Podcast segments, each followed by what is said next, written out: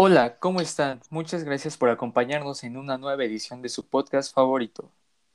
Hola, yo soy Andrea y el día de hoy hablaremos sobre el uso de las redes sociales en la política. Para ello, tomaremos el artículo de Esteban McNanny titulado Big Data y Política, el poder de los algoritmos. Javier, ¿qué te parece si comenzamos con la importancia de este tema para estarlo tocando hoy en el podcast?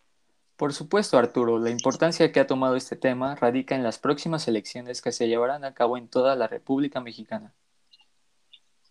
En efecto, los políticos tienen bien en claro que deben usar los medios de comunicación masiva para acceder al electorado. De igual manera, se necesita seducir a la mayoría para acceder al poder, por lo cual tiene que tener lógica lo que se divulga.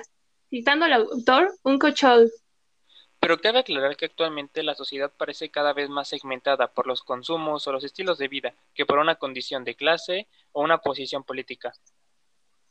Entonces, ¿cómo se seduce a ciudadanos acostumbrados a mensajes que los invitan a ser diferentes del resto?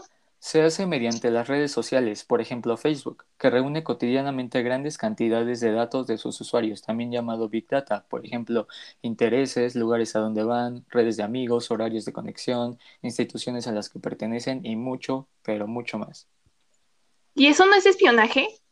En este caso no, ya que no hay alguien que esté mirando las conversaciones, sino que programas informáticos pueden sondear de qué habla la gente, en qué horarios, con quiénes, desde dónde, etcétera.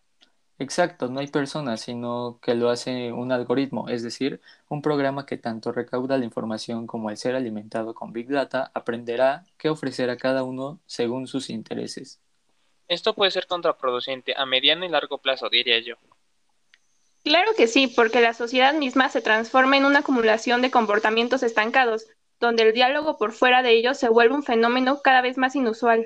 Esto quiere decir que se crea una realidad construida para cada persona con un eh, horizonte de verosimilitud individualizado. Las dificultades para un proyecto común son enormes.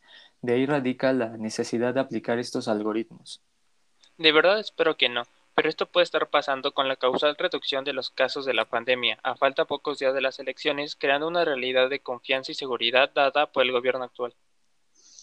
Entonces, esto puede ser considerado como populismo puro.